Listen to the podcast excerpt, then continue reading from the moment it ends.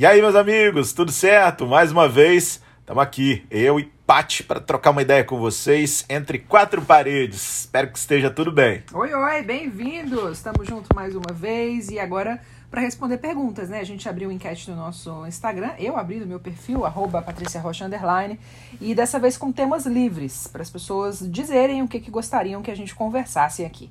E aí, vários temas diferentes, tá? Vou começar, pode ser? Manda ver. Tem várias aqui, algumas perguntas meio hum, íntimas, eu diria. Vamos Mas estamos aqui para isso, né? É, com certeza. Então vamos nessa.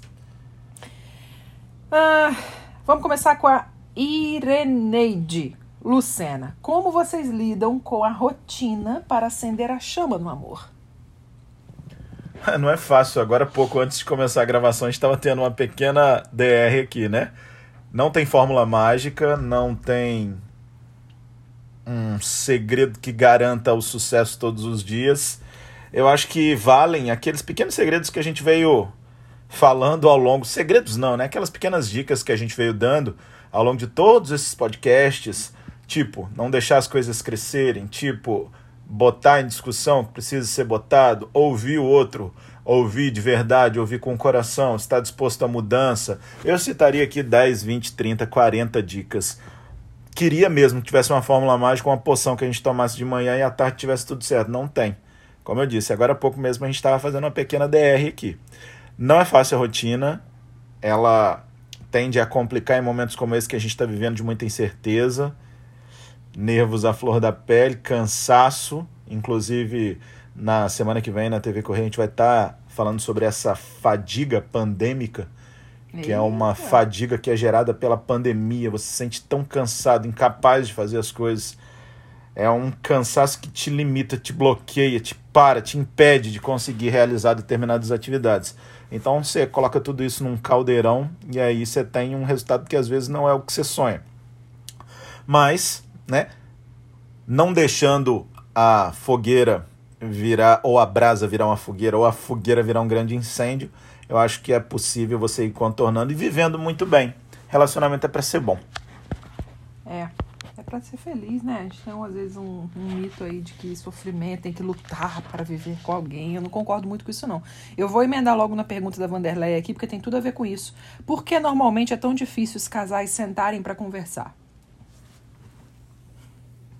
Olha o silêncio. Não, é porque eu respondi a anterior, tô esperando que você responda essa. Então, é sintomático esse silêncio. Sabe o que eu acho, Vanderleia?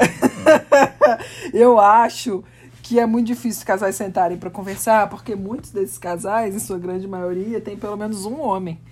E homem não tem muito essa função, não. Ó, eu, claro, eu sei que tem exceções, tá? Inclusive exceções que confirmam a regra. Mas eu entendo, assim, inclusive a neurociência fala muito sobre isso, que os homens não são afeitos a discutir as coisas. Tipo, aconteceu algum episódio, acabou, passou, vamos, vamos pra frente. Enquanto que a mulher gosta de entender o porquê, as razões, botar o preto no branco e dizer, mas por que, que você fez assim? Como é que a gente pode fazer diferente? Eu me senti assado, você agiu desse jeito. E às vezes as pessoas não estão preparadas para esse diálogo. Um diálogo que eu falo aqui, franco, maduro, aberto. As pessoas não são educadas para isso ao longo da vida, para uma comunicação que seja não violenta, que seja com o objetivo de crescimento, de evolução, e é óbvio que isso se reflete nos relacionamentos interpessoais, né? Em que há as principais cargas de intimidade, de complexidade, de intensidade de relacionamento. E é difícil você convencer uma pessoa ou você tentar fazer com que a pessoa se sensibilize a uma demanda que é sua. Aqui em casa, por exemplo, se a gente fosse para exemplificar, eu sou a pessoa que quer conversar sobre tudo, Bruno é a pessoa que acha que a gente fala demais, faz de menos. E tudo bem. A gente, eu acho que a gente tem que chegar no meio termo. Acho que conversa nunca é demais. Diálogo. Que seja um diálogo assim para falar sobre nada, entendeu? Sobre o movimento da folha do coqueiro, eu acho importante. Porque esse diálogo é o que traz intimidade, cumplicidade e evolução e amadurecimento.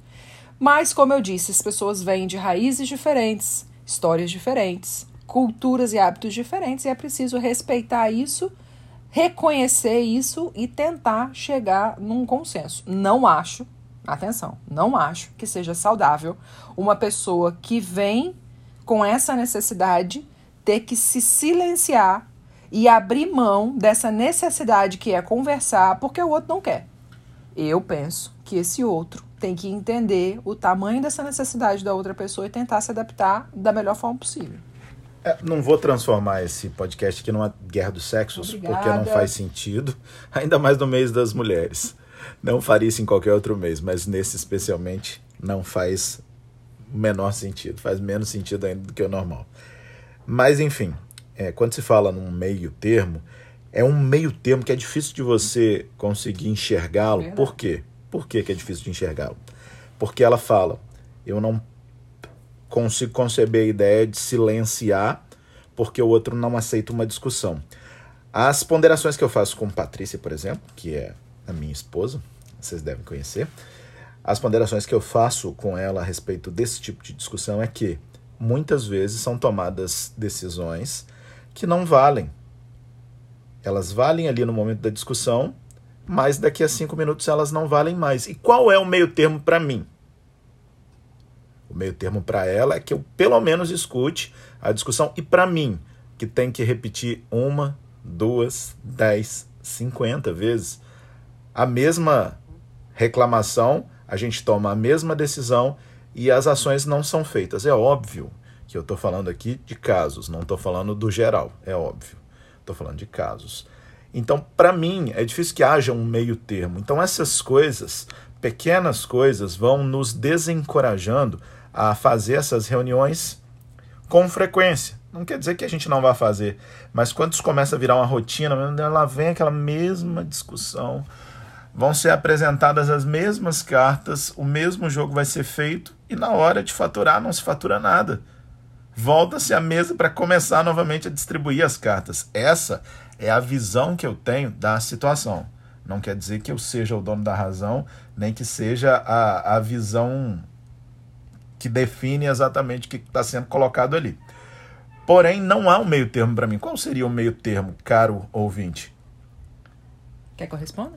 Pode responder. Pois não. porque- Veja bem, eu não vou fazer também desse podcast uma DR, não, porque tem outros temas aqui, né? Mas como algumas pessoas aqui perguntaram sobre isso, né? Sobre diálogo, chama do amor e tal. Isso é um, um tema importante, eu vou me permitir aqui a tréplica. É o seguinte. Percebam, amigas, vocês que estão me ouvindo agora, mulheres principalmente, como que Bruno define essa, essa, essa necessidade. Reuniões é a palavra que ele usou. Reuniões. Como se fosse assim: vamos parar aqui agora, vamos ter uma conversa, porque eu tenho uma pauta com a lista de reivindicações e eu gostaria que você desse explicações sobre isso. Isso. Não é isso. Então, assim, a pessoa não está nem entendendo qual é a necessidade da outra. O que, que eu tô falando sobre diálogo, conversa? É assim. Aconteceu um episódio, você é livre para fazer um comentário, para fazer uma crítica, para dar uma cutucada se quiser também, fazer uma ironiazinha, uma brincadeira, uma piada. E daqui a pouco o outro fala, ah, mas eu não achei isso. E tudo bem, acabou a vida que segue. Bora Tá, pro mas próximo deixa tópico. de fazer sentido a sua reclamação, porque esse tipo de, é, de discussão eu nunca deixo de fazer com você. Deixa de fazer sentido. Não, depende. Mas eu não tô falando de nós agora, não. Eu vou, eu vou desligar isso aqui e a gente vai discutir agora. Não, mas eu não, tô, eu não tô falando de nós agora, não. Eu estou falando sobre de uma Ah, forma genérica. bem. mas de Ah, nós também bem. poderia ser. Mas não vou, não vou dizer que não é pra você não querer se sentir no- na obrigação de se defender. É só porque, às vezes, as pessoas acham que a gente precisa de grandes eventos para você ter uma conversa. Tem que botar uma roupa de chique, tem que botar um salto alto para ter uma conversa com o marido. Não é isso. Não é uma ocasião. Agora, uma coisa tem que ser pontuada e que pra mim é um fato, tá? E aí as pessoas podem discordar de mim, mas vou ter que ter um bom argumento, que eu acredito nisso, que é o seguinte, não se muda nada, nada do dia pra noite. Nada. Mesmo quando você tem um estalo, quando você sai de uma terapia, por exemplo, quando você tem um insight por causa de qualquer gatilho que seja, você fala: caramba, é isso. Não é assim. Você muda primeiro a sua mentalidade e depois você consegue adaptar o seu comportamento. Tanto é assim que a gente tem maneiras de pensar, mas tem outras maneiras de agir. Faça o que eu digo, não faça o que eu faço. Não é assim o ditado popular? Claro, porque as pessoas elas conseguem pensar racionalmente de uma forma, mas na hora de agir não é assim. Então, se a gente está conversando com o objetivo de chegar a um denominador comum sobre alguma questão que está incomodando um ou outro ou os dois, não vai ser com uma conversa que vai resolver. Sim, a pessoa vai fraquejar uma vez, a pessoa vai errar de novo, a pessoa vai errar de novo até que ela consiga. E amor, para mim, maturidade no relacionamento é ter a paciência, a disponibilidade e o interesse de percorrer esse caminho. Nada é milagre, é tudo processo. Ainda que essa paciência precise durar uma vida inteira. Ainda, porque não é à toa que os relacionamentos duram 5, 10, 15, 20 anos. Tem muita gente que fica pelo caminho, de fato. Mas muitas vezes é necessário ter. Agora, se você tiver um limite de paciência ou um limite de, de disponibilidade para aquela mudança, realmente eu acho que muitas vão ficar pelo caminho. Só pra você enxergar aí, cara ouvinte, cara ouvinte, ela tá falando isso com o dedo esticado pra minha cara. Mentira. Isso é mentira. Vamos em frente, é Não mentira. minta. Eu tô brincando, Ah, tá. tô brincando. Tudo bem. Posso pro próximo tópico, então? Vai, tá, porque vai. tem vários itens tá aqui. tenso esse podcast hoje. Tu Tô acha? sentindo uma pois eu tô levinha, levinha. Ó, tô quase Quando voando. fala que tá leve é porque tá pesado igual um Não, rinoceronte. senhor, Mas fale por você. Vamos lá. É... Eita, tem uma aqui maravilhosa, vou deixar pra daqui a pouco, que é pra segurar a audiência. Eu quero falar primeiro essa daqui dos filhos, tá? Porque várias pessoas perguntaram, mas eu vou aqui, vou dizer citar duas, por exemplo. Uma é a Tayane Cabral e outro o Jaque Nascimento. Pretendem ter mais filhos? Pensam num segundo filho? E aí? Sim. Sim, pensamos. Já estivemos mais. Não mudou a convicção, não. Acho que a convicção permanece a mesma. Mas por conta de todos os episódios recentes que nós vivemos, pandemia, emprego novo de Patrícia, meu emprego novo, a gente acabou colocando isso. Na prateleira. Hum, É, não vou dizer segundo plano também, não, porque não é o caso também. Estou procurando uma expressão para definir. Talvez a prateleira seja. Em stand-by. Tá, tá em stand-by. Subjúdice essa decisão. Mas, se Deus permitir, vai. vai. É, é a um gente não fato tá que- evitando. É, é um fato que a gente quer, mas não é prioridade máxima, como chegou até a ser, né? Alguns Sim. meses atrás, mas aí as coisas mudaram. É essa pandemia, né? O mundo capotou três vezes, a gente tá aqui tentando se adaptar e adaptar os planos da família. Gosto também dessa outra pergunta da Tayane sobre algo mudou na segunda chance que vocês se deram. Sim, óbvio. Mudou quase tudo. É, alguns erros foram cometidos no primeiro relacionamento de toda a sorte, tá? Para que ninguém fique pensando, meu Deus, o que, que eles fizeram com o outro? Né? Nem pensem nas tragédias, não, mas dos pequenos detalhes às grandes coisas, que eram coisas que é, deixavam o outro aborrecido, entristeciam o outro, inviabilizavam o relacionamento, não podem ser repetidas. Claro. Isso é algo que não tem discussão, não tem margem para para negociação, sabe? É algo que é, enfim, é regra, passa a ser regra, né? Se você teve um relacionamento que ele ruiu por conta de determinadas situações, essas situações não podem estar presentes numa segunda chance. Então, assim, há erros, há problemas, há um quadrilhão deles, mas não os mesmos, há novos. Porque a vida também dá um jeito de reinventá-los. É, mas também não é só uma substituição de erros um pelos outros, não, sabe? Eu vejo muito um amadurecimento do todo, assim, uma predisposição de fazer diferente, de se doar mais, de se defender menos, sabe? Essas questões, assim, eu acho que no todo também há uma mudança significativa que a gente tem que observar. Também, né? Se não fosse assim, porque você casar uma vez já é coragem. Casar duas vezes com a mesma pessoa, você tem que estar muito afim de fazer dar certo. Não que eu tenha casado. É, inclusive, você me deve essa, assim, diga-se de passagem. Por que, que, que coisa machista é essa que É, o não, homem é porque, deve um casamento? É, não, é da machista, não. É, É sim. porque ele me pediu em casamento, sabe, gente? Inclusive, a gente pode fazer um outro, um outro papo sobre isso, mas ele me pediu em casamento, eu aceitei, mas disse que eu só aceito se tiver festa. Então, assim, como é uma reivindicação minha, eu tô esperando a pandemia passar pra ele resolver isso aí, tá bem? Esperemos. Então tá bem. Vamos lá, pretende ter mais filhos? Já falei. Agora essa é muito boa. Ana. Não sei o sobrenome da Ana, um monte de letrinha. Vocês têm defeitos que reclamavam que tinham nos seus pais. Que, que a gente reclamava dos pais? Exato, e agora faz igual. sei. Talvez assim, a gente tenha questões é, sintomáticas assim tal. Por exemplo, meu pai é completamente inviável ter uma conversa com ele que dure mais do que dois minutos. Eu Uau! também não tenho muita habilidade. Habilidade para ter grandes debates, conversas, conversa esticada aqui a dois minutos, cinco. Eu só tô vendo uma boca se mexendo na minha frente e aquilo começa a me gerar um certo pânico. Então, assim, essa é uma situação que talvez eu tenha herdado um pouco dele, assim, também. Então, a gente poderia listar algumas coisas assim, mas não tem algo. Você vai dizer que tem, que eu sei. Mas não tem algo que eu repita o padrão que meu pai é, tinha, né? sinceramente. Eu acho que talvez sim. Você percebe umas pitadinhas ali do seu Flávio em mim e tal, da dona Rosana. Mais pitadas. Eu não acho que eu reproduza, não. Eu não vou. Eu acho que você tem muita coisa. Nem mas eu, eu não, não vou exemplificar porque isso implicaria que eu apontasse defeitos do meu sogro ou da minha sogra. Eu não farei, porque eu sou muito elegante, tenho muito respeito pelos dois. Pois, pois eu farei, eu, eu iria fazer desistir aqui agora, então. Pode desistir. Não, não vou falar. Desista. Vou falar. Mas é, da minha mãe, do meu pai, eu tenho sim. Eu tenho dos dois lados, inclusive. Algum, algumas coisas que eu puxei dele são coisas que eu gosto muito e que eu me orgulho muito. Mas certamente Mas tá tem um defeito também. É, né? pois é. Criticava negativamente, imagino eu. Reclamava, né? É, algumas coisas que a gente reclama. Eu, algumas coisas eu reclamo deles é, como filho, filha deles. E aí é uma reclamação.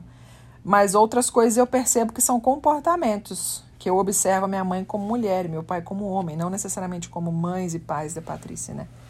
Enfim, e aí tem umas diferenças. Mas no, no todo, sei lá, os. Sei lá, até um bocado. Eu ia falar um percentual, mas não vou me arriscar, não. Nem eu. E agora, depois que você fez essa observação de que não iria citar defeitos do meu sogro, também não vou listar nada, não. Faz bem. Outra hora eu te falo, um pé do ouvido. Opa! Entre quatro paredes mesmo, sem gravar. Vai! Rose Torquato, desemprego dos dois abala o relacionamento? A, a gente viveu essa situação, né? Mas assim, embora a gente tenha vivido é, a questão mas... do desemprego, foi uma questão opcional, né? É. A gente tomou a decisão e havia outras fontes de renda. Eu acho.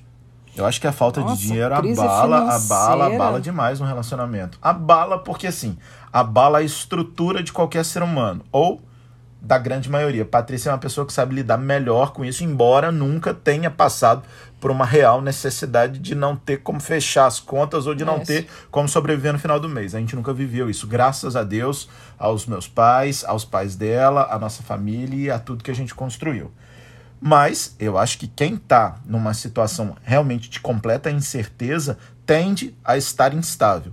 E uma vez instável, você está suscetível a acontecer crises Nossa, em, em, toda em todo círculo de relacionamento. E quem está do teu lado, obviamente, a probabilidade é muito maior, né? Até por é. conta da intensidade. Não, quando um já está desempregado, já, já é uma crise, imagina os dois, você não tem nem quem se escorar, você olha pro fim, não. Tá, tu é doido, é muito...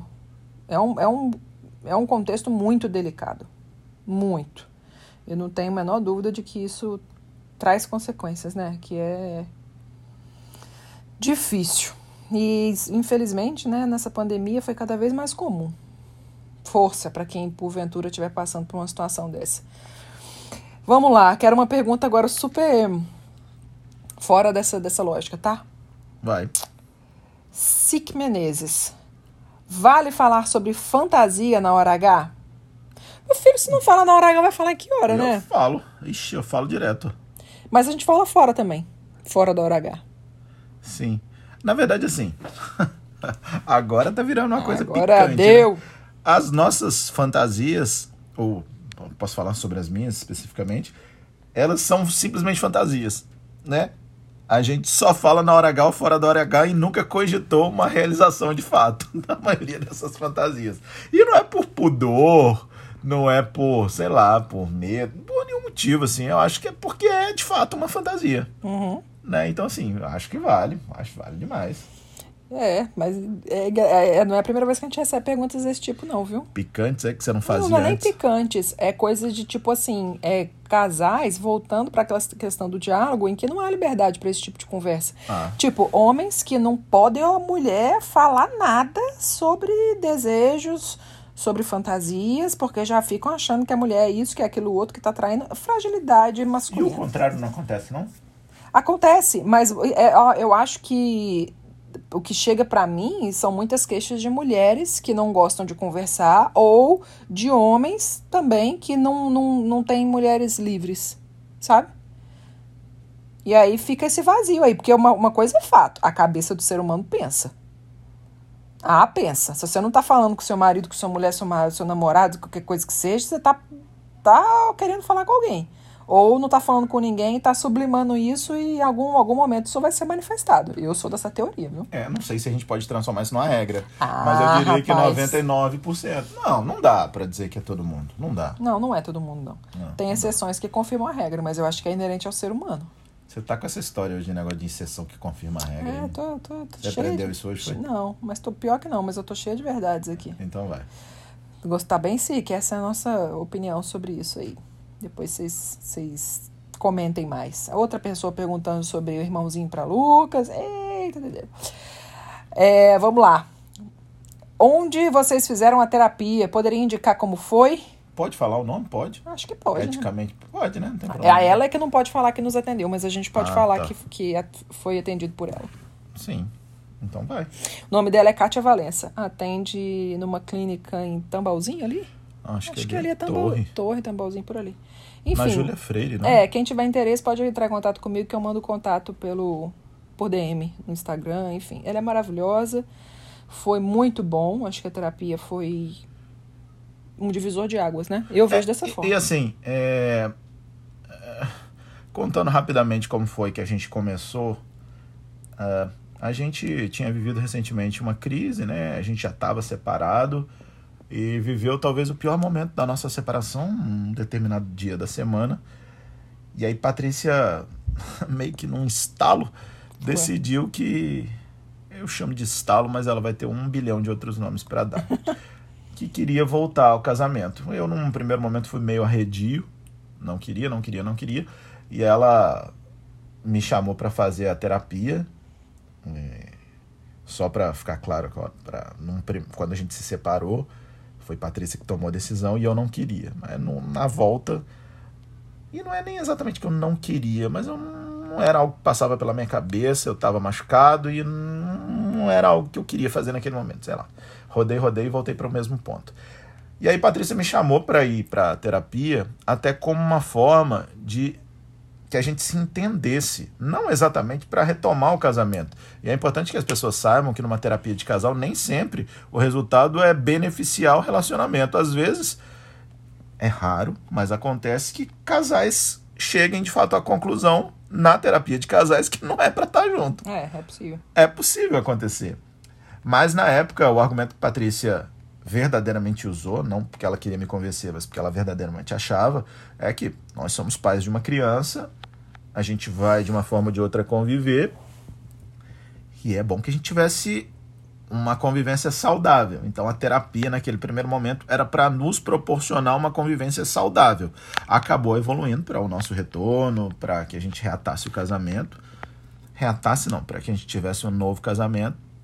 Porém, é preciso fazer essa ponderação, né? Nem sempre a terapia de casal é para Eu acho até que o intuito é, né? O intuito é, mas nem sempre é nisso que ela resulta. É, não, eu acho que inclusive faz parte do trabalho do psicólogo dizer isso.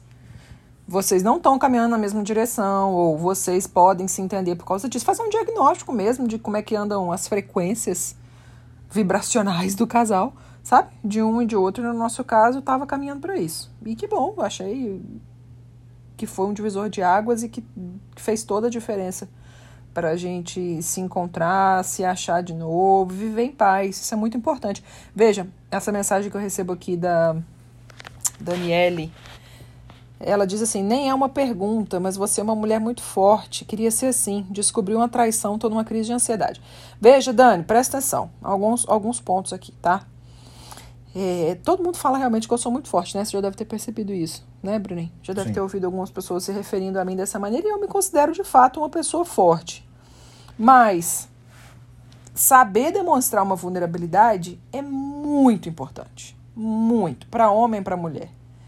Você conseguir ter alguém com quem você se permita ser fraco, ser frágil, ser inseguro, isso é uma grande benção.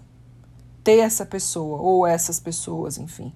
Se for a pessoa com quem você se relaciona de forma conjugal, ótimo, porque é alguém que está muito próximo e eu espero que seja. Porque é necessário você conseguir chegar para o seu marido, para sua mulher e dizer: não consigo, estou abalada, estou com medo, não me sinto preparada para isso. Todas essas frases, todos esses contextos são necessários porque todo ser humano tem pontos fracos e tem ameaças que são de fato amedrontadoras, enfim. E apesar de eu me achar forte por, por, por uma questão de personalidade mesmo, é, eu acho cada vez mais que ao longo do tempo eu aprendi a importância de eu saber o meu momento de parar. E, e isso é, numa outra escala, o que deve acontecer com as pessoas que estão carregando um fardo muito, muito pesado, como parece ser o teu caso aqui, estou numa crise de ansiedade porque descobriu uma relação, uma, uma, uma, traição. E tudo bem, porque é uma, é uma pancada, é um golpe reconhecidamente grave. O bom seria que todas as pessoas que descobrissem uma traição tivessem o direito de conseguir parar, avaliar o que, que isso significa, escolher se quer continuar, se quer recomeçar ou se quer sair fora. Nem todo mundo tem, infelizmente, o privilégio dessa oportunidade, né? Porque aí entram várias questões, não é tão simples assim, infelizmente, no nosso mundo real. Mas, se for da sua vontade passar por isso, seja lá como for, para ir ou para ficar ou para recomeçar, eu só quero que você saiba, Dani, que é possível você viver depois de um relacionamento desse, né? Porque traição é um relacionamento abusivo, seja ele em qual escala for. Mas é possível. Você pode recuperar a força para isso dentro de você. E você recuperar sua autoestima, sua segurança, sua vontade de se relacionar, confiança nas outras pessoas, mas respeite seu tempo. Não é todo mundo que é igual. Não é todo processo que é igual, não há respostas padrões para umas situações assim. Então, espero que você tenha a chance de poder percorrer esse caminho e chegar lá na frente e saber que foi mérito seu ter passado por ele. Foi de coração. Isso. que a gente não faz de coração, mas cedo ou mais tarde a vida cobra. É isso. A cabeça cobra. Meu povo, vamos encerrando? Vamos, tem várias perguntas aqui, mas vamos deixar para a próxima semana. Pronto. Porque senão a gente vai estourar o nosso tempo. Vamos abrir um, uma caixinha de perguntas novamente né, nos próximos dias e as pessoas podem participar, deixar aqui a resposta e a gente traz para o nosso podcast. Então tá formado. Em breve, então, fique de olho aí no Instagram de Patrícia Rocha. A gente vai abrir essa caixinha de perguntas para vocês participarem com a gente. Um cheiro, viu? Obrigado mais uma vez. Beijo para você. Fica com Deus. Até!